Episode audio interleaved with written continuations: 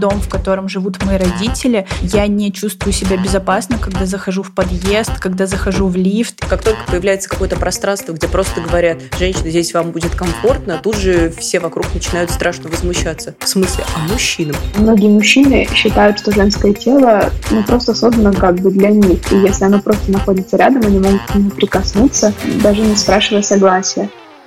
Всем привет! Это подкаст «Женщины и все», который делает команда издания «Горящая изба». Мы рассказываем про все, что может быть интересно женщинам, а теперь еще и делаем подкаст. Я Лера Чебедько, авторка «Горящей избы», а вместе со мной главный редактор Таня Никитина. Привет. И редактор «Роста» Полина Накрайникова. Всем привет! Есть такая феминистская акция, которая называется «Женская историческая ночь». Она проходит каждый год 8 мая. Ее смысл заключается в том, что в этот день участницы проходят по ночным улицам. Таким образом, они заявляют свое право находиться ночью в городе и не чувствовать себя при этом в опасности. Но дело в том, что с проблемами безопасности на улицах города женщины до сих пор сталкиваются не только ночью в темное время суток, но и днем. Что это за проблемы и как их подсвечивают феминистки, занимающиеся фем-урбанизмом, статистикой поговорим в сегодняшнем выпуске. Наверняка каждая из нас сталкивалась с чем-то подобным, и давайте начнем наше обсуждение именно с этим. Поделимся, с какими проблемами сталкивались лично мы. Ну, наверное,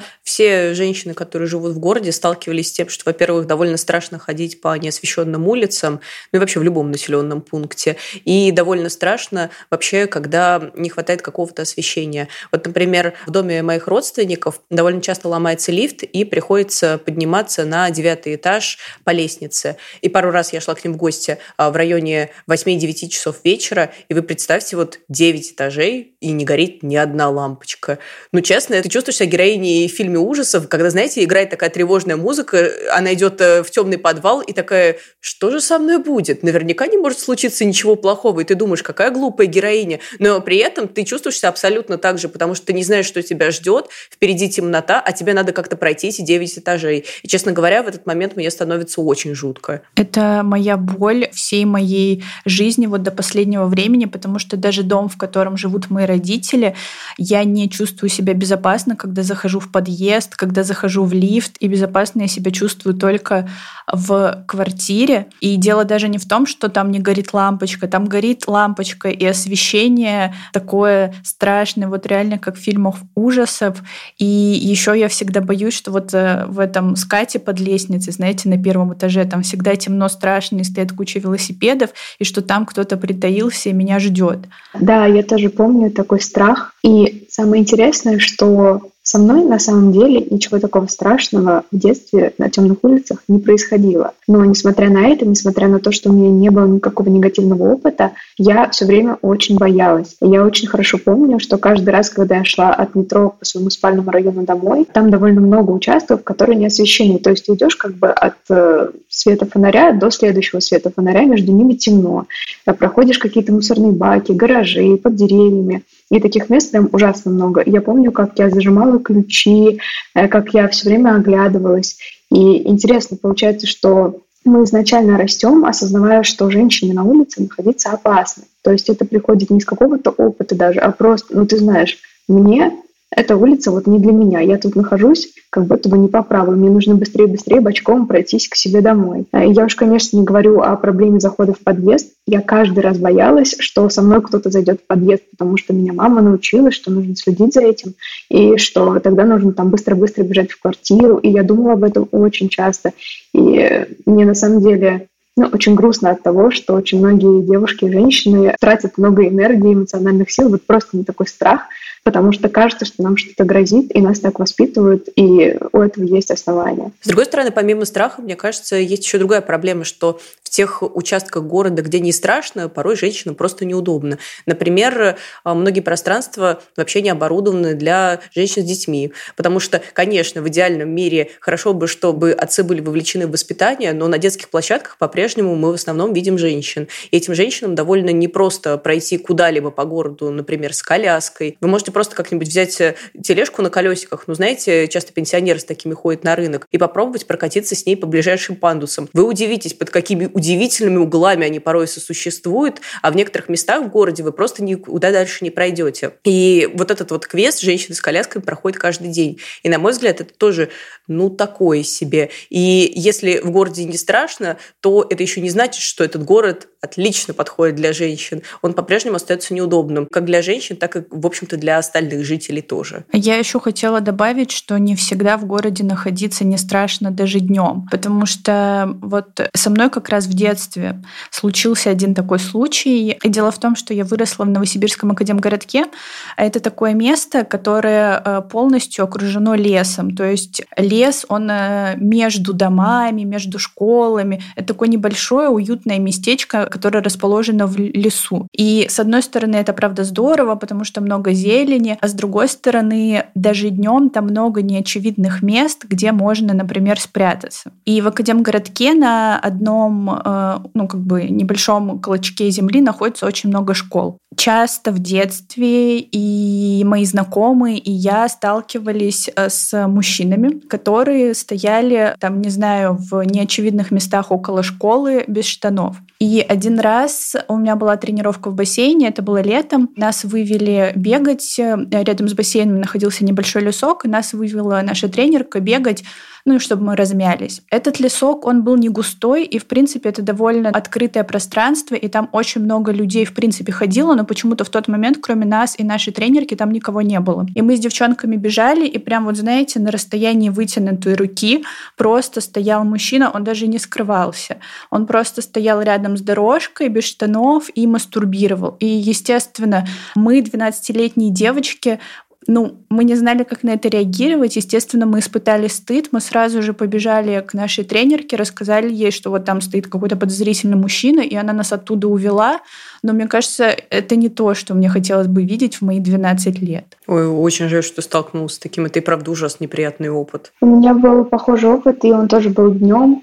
И я действительно согласна с тем, что дневной свет на самом деле не всегда защищает. Я выросла в Москве в районе Чертанова. Но мы пошли со своей подружкой, нам было, кажется, лет примерно по 13-14 по каким-то своим делам. И тут к нам а, подъехала машина, и из окна мужчина спросил, э, девочки, а не подскажете, где в вашем районе аптека? А я была ближе к машине, я ну, заглянула как бы в окошко, чтобы посмотреть на мужчину, и у него была расстегнута ширинка, а тут торчал член. И что ты будешь делать? Ну, я просто застыла, растерялась и сказала подружке, давай уйдем. Вот. Причем я потом поняла, что моя подруга даже ничего не заметила, потому что она стояла дальше от машины, и я ей не стала рассказывать. Ну, я, в принципе, никому не стала рассказывать, но я это помню прям до сих пор очень живо. И потом, а уже немного позже, э, у меня был такой случай еще раз в том же районе, ну, какая-то другая машина, кажется, не обратила внимания. Я тогда была одна. Тоже мне стало очень жутко, и я просто начала быстро идти и ушла куда-то, куда машина не может проехать. И как с этим бороться? Я, особенно когда тебе 14, я тоже не знаю. Причем интересно, что порой с такими случаями э, не борются в принципе. И то есть речь идет не о каком-то разовом появлении подозрительного человека в поле зрения, а о систематических э, столкновениях э, девушек с э, опасными субъектами в течение долгого времени. Так было у меня. Когда я училась в 10 классе, я пошла в школу филолога в университет, в который хотела поступать. И на тот момент в университете висела табличка «Осторожно, около университета ходит маньяк» и три восклицательных знака. Но мы десятиклассницы, которые ходили на школу филолога, скорее смеялись с этого, потому что хихи, маньяк, вот да ладно, что он там сделает. Это тоже был мужчина, который, значит, э, часто мастурбировал по дороге от остановки до корпуса университета. Но вот что самое интересное в этой истории? Дело в том, что это объявление висело в 10 классе. Потом я поступила на филологический факультет спустя два года, и мы видели этого человека. Я отучилась там сначала в бакалавриате, потом в магистратуре, и мы видели этого человека. И год назад, когда я уже давным-давно выпустилась, моя знакомая написала о том, что студентки снова встретили этого мужчину. И это всегда были встречи при свете дня, ну, то есть, когда люди шли на занятия или возвращались с них, и все это время никто ничего не делал. И опасная ситуация не просто существовала, а существовала в течение супер-супер-супер длительного времени, и, если не ошибаюсь, может существовать и сейчас. А я не понимаю, почему, ну, если все его видели, нельзя было не, там, пожаловаться в полицию, написать на него заявление. На него жаловались, на него писали заявление, но никуда дальше дело не двигалось. Почему не двигалось, вот это отдельный вопрос, но я этого уже не знаю. Просто у моей знакомой вот буквально в прошлом году произошел случай, она ехала в метро в Москве, и какой-то мужчина стоял прямо в метро э, в час пик, когда она сидела, а он стоял ну, прямо напротив нее, и там было много людей, и он прикрыл э, свой член газеткой и показал ей. И она, я не знаю, как она сориентировалась, она сфотографировала его лицо, рассказала эту историю у себя в сторис, и к вечеру ей через какое-то сарафанное радио написали еще несколько девчонок, что они видели сегодня в метро этого мужчину и попали в точно такую же ситуацию, и они все вместе скооперировались и пошли в полицию, написали на него заявление. Ну, я не знаю, чем все закончилось, но просто сам факт, что, наверное, я бы в такой ситуации не смогла так оперативно отреагировать, там, сфотографировать, я бы, наверное, застеснялась, засмущалась, хотя я знаю, что не я должна тут стесняться, смущаться и стыдиться,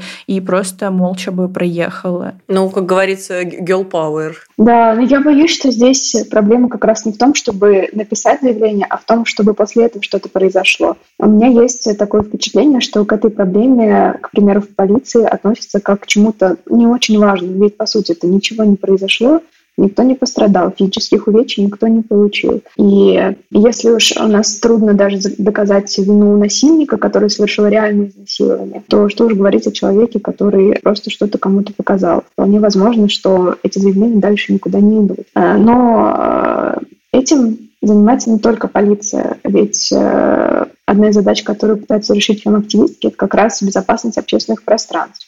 Да, например, есть такая теория, которая называется теория разбитых окон. А, для городского пространства ее трактуют так. А, в местах со следами мелких правонарушений, вероятнее всего, совершат преступления и посерьезнее.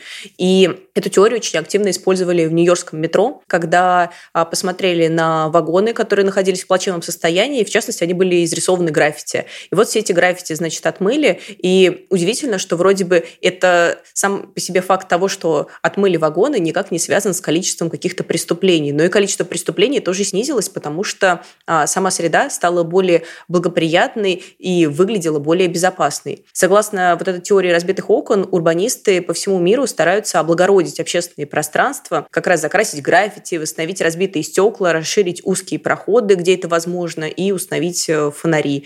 И считается, что это сделает город э, гораздо безопаснее. Ну, такая теория маленьких шагов. А есть еще такая теория или концепция, которую называют глаза улиц. И здесь идея заключается в том, что тротуары должны э, максимально просматриваться из соседних зданий. То есть таким образом э, у потенциального преступления появляется гораздо больше свидетелей, потому что нет таких уголочков, которые ниоткуда не видно. И с одной стороны, предполагается, что так люди могут более оперативно помочь жертве, а с другой стороны, нападающему страшнее быть узнанным, потому что на него отовсюду смотрят эти глаза улиц. А вы замечали что-нибудь такое на улицах вашего города? Я замечала, что на просматриваемых пространствах я и правда чувствую сама себя безопаснее, потому что я могу увидеть его издалека и принять решение о том, перейти ли мне на другую сторону улицы, позвонить кому-то. Ну, в общем, у меня появляется какой-то люфт и возможность действовать по-разному, а не когда ты случайно встречаешь темную фигуру и просто думаешь, господи, пройди мимо меня, пройди мимо меня. Я, кстати, не знаю, связано ли это как-то с э, тем, что застройщики, правда, пытаются следовать советам э, фем-урбанистики. Вот я переехала недавно в новый район в Санкт-Петербурге, который отстроили совсем недавно, и здесь все пространства открыты, то есть каких-то уголочков и закуточков нету.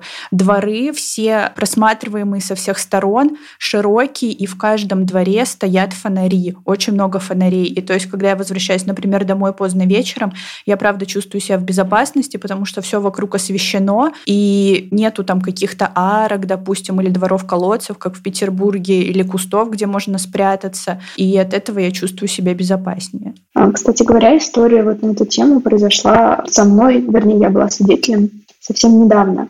А, дело в том, что я сейчас живу в городе Лимассоле. Это город э, на Кипре на побережье моря. И когда мы сюда приехали, э, я вообще не задумывалась о безопасности. То есть, э, ну, вы знаете, когда вы едете на море, то обычно это отпуск, по крайней мере, для меня так было раньше. И настроение такое отпускное. Я совершенно не задумывалась о безопасности, я нередко ходила тут вечером, и мне казалось, что все абсолютно в порядке. И вот э, на прошлой неделе э, мы с подругами поздно ночью, около половины двенадцатого, э, шли из центра города в свой район по побережью. Там такая длинная дорога, она идет до побережья моря. И э, на полпути к нам вдруг подошла женщина, у нее был очень испуганный вид. Женщине было на вид э, лет 40, и позже она рассказала, что она приехала из Вьетнама и работает здесь уборщицей. Она не очень хорошо говорила по-английски, но мы поняли из ее объяснений, что она просится просто пройти рядом с нами, как мы поняли, она шла одна, и она показывала пальцем на мужчину, который ее преследовал. Она говорила, это плохой человек, а, можно я пойду с вами, потому что если я буду одна, он э, схватит меня и утащит вон туда. И она показывала на морское побережье, на котором довольно часто росли какие-то кусты, там стояли лодки, и, в общем, оно было не освещено. И в этот момент я впервые поняла, что, кажется, безопасных мест, ну, в принципе, нет. Потому что там действительно такая среда, мы шли по ярко освещенной дорожке, и на контрасте с этим э, рядом с морем было очень-очень темно. И, казалось бы, это такое романтичное место, ты можешь посетить на берегу моря, полюбоваться лунной дорожкой. Вот. Но по факту это та же самая небезопасная среда, и женщина очень сильно была напугана. Вот. Но когда она начала идти рядом с нами, как будто мы одна компания, мужчина, которого мы видели, он перешел на другую сторону улицы пошел в другую сторону. Кстати, это, кажется, классный лайфхак. Если вам страшно, прибейтесь в какой-то компании и не стесняйтесь. Я бы, возможно, постеснялась э, рассказать эту историю, сказать, что мне страшно, подойти к незнакомым людям. Но я видела, как это сработало, и кажется, это очень хороший вариант. Это очень жуткая история. А, Еще фем-урбанистки и фем-урбанисты стараются устраивать специальные акции и э, делать социальные проекты, чтобы женщины чувствовали себя в городе безопасно. Например, составляют карты мест, где жертвы могут анонимно поделиться, где в городе именно на них совершили нападение, и тогда они могут подсветить эту проблему, и другие женщины уже будут э, по крайней мере, готовы, что в этом месте находиться небезопасно. А касательно социальных проектов, ну, я думаю, что все знают, например, э, проект «Позовите Галю», или есть еще э, такой проект «Брат за сестру», где тебя, если тебе страшно, может встретить проверенный мужчина-волонтер. И я один раз обращалась в похожий проект. Он как раз эм, существовал у нас в Академгородке. Видимо, из-за того, что вот э, там страшно находиться ночью, потому что там вокруг лес, и всякие подозрительные мужчины прячутся в кустах. При Новосибирском государственном университете существует такое э, подразделение, которое называется «Стоп-отряд». И там парни, студенты, волонтеры, им можно позвонить. Вообще любой человек, насколько я помню, даже если ты не являешься студентом НГУ, а я не являлась, и они могут тебя встретить и проводить до дома. Более того, если ты видишь какого-то подозрительного мужчину, мужчину, например, как сделал мой брат. Он как-то увидел подозрительного пьяного мужчину, который э, приставал к девушкам, и мой брат позвонил этим ребятам, они приехали, и там у них есть какие-то связи, выход на полицию, и они этого мужчину сдали туда. Кроме этого, фемурбанистика занимается обеспечением мест для женщин, где можно безопасно собираться. Например, там можно не бояться открыто заявить о своей позиции и быть за это осужденной. Или прийти, провести время с подругами и не бояться, что к вам будут приставать. Мне сразу вспоминается, что было такое пространство, кажется, в Петербурге довольно нашумевшее. Это кафе Симона, владельцы которого заявили, что это кафе только для женщин. И помню, что а, местные журналисты провели уморительный, на их взгляд, разоблачительный репортаж, где послали переодетого мужчину в это кафе и посмотрели мужскими глазами, что творится в женском кафе. А я еще помню связанную с этим кафе историю до того, как его закрыли. К сожалению, это кафе закрыли в 2021 году. На 8 марта, в общем, мужчины решили, что они самые умные и заявились э, в это кафе 8 марта марта. Явно... С цветами. Да, с цветами. Когда их выгнали, они начали возмущаться, что мы же хотели просто сделать женщинам приятно, мы же пришли не злые там или не агрессивно настроенные, а они такие плохие, взяли нас и выгнали. Ну да, и это выглядит довольно странно, а, что как только появляется какое-то пространство, где просто говорят, женщина, здесь вам будет комфортно, то а, тут же все вокруг начинают страшно возмущаться. В смысле, а мужчинам? А где будет комфортно мужчинам? Где смогут собраться мужчины в конце концов? И меня это, честно говоря, возмущает. А еще по поводу комфортных пространств, кстати, в Томске был один клуб, когда ты туда приходишь, тебе на входе выдают браслет. И в зависимости от того, какого цвета браслет, от этого будет зависеть, хочешь ты сегодня знакомиться или ты просто пришла э, или пришел э, спокойно провести вечер с друзьями. И мне кажется, что это очень прикольная инициатива, потому что ну, делать э, здорово, когда есть отдельные пространства для женщин, но это не решает проблему того, что в итоге кажется, что женщине все время приходится где-то прятаться. Конечно, ты хочешь чувствовать себя свободно не только в загончике, который создан для того, чтобы чувствовать себя свободной, а, ну, а просто в городе. Мне кажется, эта инициатива очень классная, потому что мы часто с подругой сталкиваемся с такой проблемой, потому что мы любим ходить танцевать, а, и мы втроем все, например, замужем, и нам никакие знакомства не интересны, но мы очень любим ходить потанцевать. Вот. И каждый раз возникают такие ситуации, когда мужчины думают, что если мы танцуем в клубе, значит, мы призываем их познакомиться с нами. И каждый раз объяснять, что мы замужем, и доказывать, что это мы не просто так придумали, действительно утомительно, когда ты хочешь просто отдохнуть. Хотя даже если ты не замужем, и ты сказала нет, это значит нет. Да, да, конечно. Эти браслетики просто гениальные идеи. Кстати, вот возвращаясь к инициативе «Позовите Галю», я один раз была в баре, где, на мой взгляд, э, сотрудники бара повели себя просто ужасно. Мы собрались с девчонками просто посидеть, потому что давно не виделись, а за соседним столиком сидела компания прям таких взрослых мужчин, которые навязчиво оказывали нам знаки внимания. И когда мы сделали заказ официантке, наш заказ принесла не она, а один из мужчин из-за соседнего столика. И я вообще не понимаю, как такое могли допустить, и есть ли за это какое-то наказание, если тебе вместо официанта приносят напитки какой-то левый мужчина, который вообще мог туда все что угодно по дороге, например, подмешать. Звучит очень опасно. Ой, блин, Лер, тебе так вот еще везет на такие ситуации. Одна история хуже другой. Прям мне так жалко, что ты все время с этим сталкиваешься. Да, поэтому я обеими руками и ногами поддерживаю все инициативы и все, чем занимаются фем-урбанистки. Кстати, еще одна острая тема, которая касается безопасности женщин в городе, это общественный транспорт. Мне, к примеру, всегда очень страшно, когда внезапно я оказываюсь в вагоне метро одна с каким-то еще мужчиной. Я не могу от этого никак избавиться, и ты думаешь, вот эти пять минут, пока мы едем в туннеле, меня ничего не защитит. Хотя при этом, опять же, я никогда не попадала в опасную ситуацию в метро. Это просто у меня где-то в сознании. И во многих странах мира есть, например, отдельные женские автобусы, отдельные женские метро и поезда только для женщин, в которых они могут чувствовать себя безопасно. А как у вас? Вы сталкивались ли когда-нибудь с чем-то в общественном транспорте или такси? Чувствуете ли вы себя безопасно? Я сталкивалась в общественном транспорте. Верочка. Почему-то вот я не удивлена, что именно ты, с этим сталкивалась.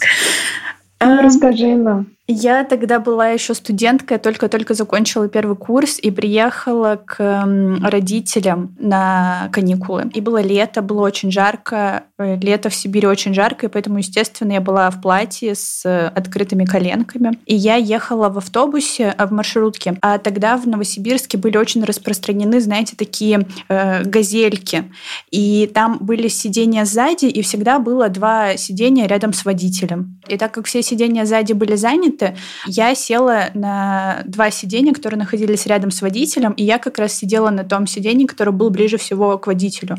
И в какой-то момент водитель э, положил руку мне на коленку вот, и сжал ее. И я не знала, что мне делать. И рядом со мной сидел парень, и он просто отвернулся к окну, а я не знала, что мне делать дальше, потому что мне почему-то показалось, что если я скажу «уберите руку» или там спрошу, что вы делаете, то я э, буду выглядеть очень жалко.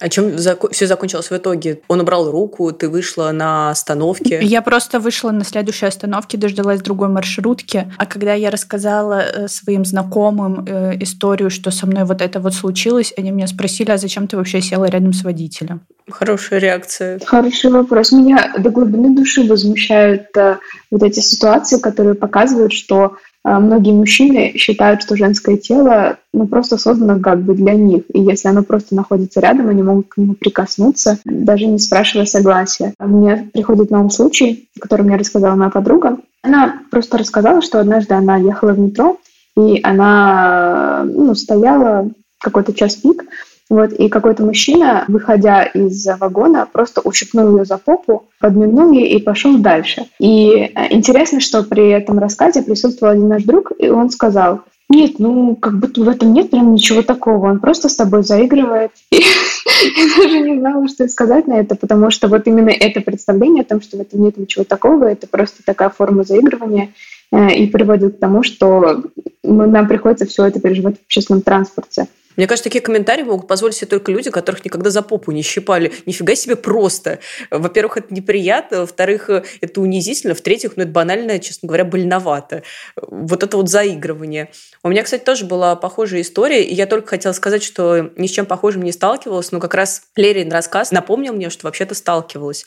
Было время, когда я жила в довольно отдаленном районе нашего города и всегда выходила на самый последний остановке довольно длинного пути маршрутки. Ну, то есть я буквально ехала от конечной до конечной, и а, сразу после этого маршрутка шла, ну, во что-то типа не депо, а, знаете, такой стоянки вот маршруток, которые находились там буквально через пару улиц от а, той остановки, которая была мне нужна. Конечно, я часто любила садиться рядом с водителем, потому что это удобно, когда ты едешь от конечной до конечной, ты все время сидишь. Кстати, это мое любимое место было всегда.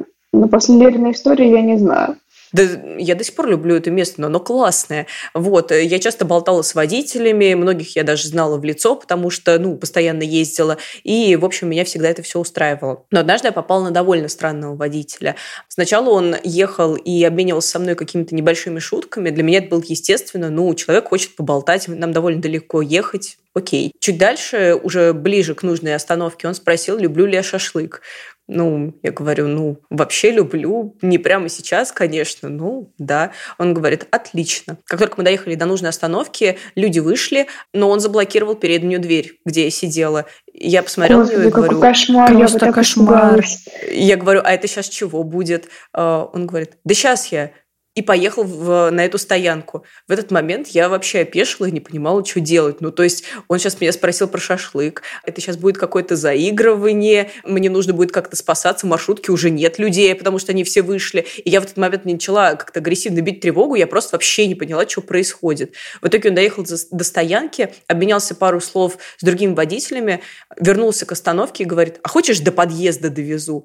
И я в этот момент еще и сказала, ну, давайте, потому что я вообще не понимала, понимала, что происходит. Он довез меня до подъезда и высадил. И ничем эта история не закончилась. Но мне было жутко от мысли, что а могла закончиться и иначе. И в этот момент я оказалась абсолютно беззащитной, да. И мне кажется, что если люди будут тебя еще обвинять за то, что ты разрешил ему э, довести себя до подъезда, это будет неправильно, потому что ты растерялась. Я бы подумала, ну ладно, довезет до подъезда, и я от него избавлюсь. Ну, примерно так и было. Я тоже однажды растерялась, и меня довезла маршрутка до подъезда. Но я, кстати, не чувствовала себя в опасности, потому что я сидела сзади, и там такая дверь. Если честно, я думала, что она не блокируется, хотя сейчас я уже не так уверена. Вот, ну просто я была одна в маршрутке, и тоже был конец маршрута, и он спросил, тебе куда? Я говорю, да я тут выйду. Он говорит, ну тебе куда? Я такая, ну ладно, вон та улица. Меня прокатили с ветерком. Я и не успела подумать, что я в опасности. Но это был день. Вот. А вообще э, сальные комментарии э, водителей и таксистов – это, конечно, тоже отдельная тема. Я вот как раз разговаривая с вами, вспомнила, что у меня недавно была совершенно отвратная история, когда я ехала в такси с, казалось бы, очень приятным мужчиной в возрасте, э, и я ехала с вечеринки какой-то рабочей, и было поздно, и я была нарядная. Он сказал, ну что, откуда едешь? Я такая, ну вот с вечеринки. Он такой, любишь выпить, да? Я такая, ну, пару бокалов вина, такой он такой. А, а муж твой что, разрешает? Я такая, ну, знаете, у нас не такие отношения, чтобы я спрашивала у него разрешение. Он такой, ну, я бы за такой по попке надавал. Я такая, что? А. И она была ехать еще минут 15. Вот после этого я просто надела наушники и делала вид, что меня нет. Ну и все, что я смогла сделать, это поставить единицу и процитировать этот диалог в поддержку сервиса, которым я ехала. Ужас. Ну вот, мне кажется, что в этом и заключается дискуссионный вопрос по поводу отдельных женских вагонов и женских э, там автобусов и то же самое, что с отдельными женскими пространствами, что если мы отгородим женщин от э, мужчин, это не отгородит нас от э, приставания в других местах. Здесь нужно как-то работать в другую сторону и объяснять, что э, нет, это неприятно, это не оказание внимания, это ну, блин, это мерзко и отвратительно и унизительно. Ну, или можно работать сразу во всех направлениях сразу. Ну да, но все равно я хочу не отдельное такси для женщин, я хочу чувствовать себя безопасно в обычном такси для людей. Кроме того, помимо безопасности, о которой мы довольно много сегодня поговорили, одна из важных задач э, фемурбанистики – сделать женщин и их достижения более заметными в пространстве города. Потому что в городском пространстве преобладают мужские имена, названия улиц, памятники. А поэтому активистки проводят разные акции на улицах города, чтобы заявить о достижениях женщин. Например, э, в сентябре прошлого года петербургские активистки провели акцию «Возвращенные имена». Они разместили на улицах, которые раньше носили имена известных женщин, специальные вывески. Как вам эта область фемурбанистики? Что вы думаете об этом? Мне она очень нравится, и я даже помню, что я вдохновилась этой акцией и написала для избы текст про то, как э, точно так же э, были переименованы московские улицы. Просто потому, что мне кажется, что в истории действительно много женщин, имен которых мы не знаем, не потому что они э, не сделали что-то великое, а потому что вот эта патриархальная культура их задвигала на задний план и не давала им пробиться. А еще мне в этом контексте очень интересная история с памятниками, потому что как раз э, активистка и исследовательница Настя Красильникова обращала внимание на то, что очень часто женские памятники носят какую-то такую, знаете, коллективную идею, ну там Родина-мать, а, или там мать природы, или мать солдата, или не мать, а просто там, ну я не знаю, а, что-то такое женское, стереотипное, теплое, общее, объединяющее. А среди мужских памятников, помимо таких общих памятников, есть довольно много и индивидуальных. Ну то есть э, памятник Грибоедову, Пушкину, Ленину в большинстве улиц и площадей города. Это очень интересная идея, что, возможно, женщинам не хватает какого-то, в том числе, такого персонального признания на уровне не только статуи, но и как раз названия улиц в том числе. Да, почему не сделать улицу Анны Ахматовой, например? Хотя, возможно, такая есть, и я сейчас опозорилась. Но, блин, просто в каждом городе наверняка есть улица Пушкина, есть станция метро Пушкина, не знаю, есть улица Маяковского. Как-то как будто бы фамилии тех же Ахматовой, Цветаевой или Египиус встречаются не так часто. Я, кстати, смогла вспомнить только один памятник э, женщине, который персональный. Это памятник войне Раневской в Таганроге. Вот, но он есть. Хотя считается, что это город Чехова, и там очень много памятников Чехову, разных памятных мест, но Раневскую там тоже уважают. Если у вас э, в городе или где-то рядом с домом есть памятник, посвященный женщинам, напишите нам в комментариях, э, что это за памятник и кому он посвящен, потому что это довольно интересно. И было бы интересно узнать, насколько в пространстве рядом с вами репрезентован такой опыт.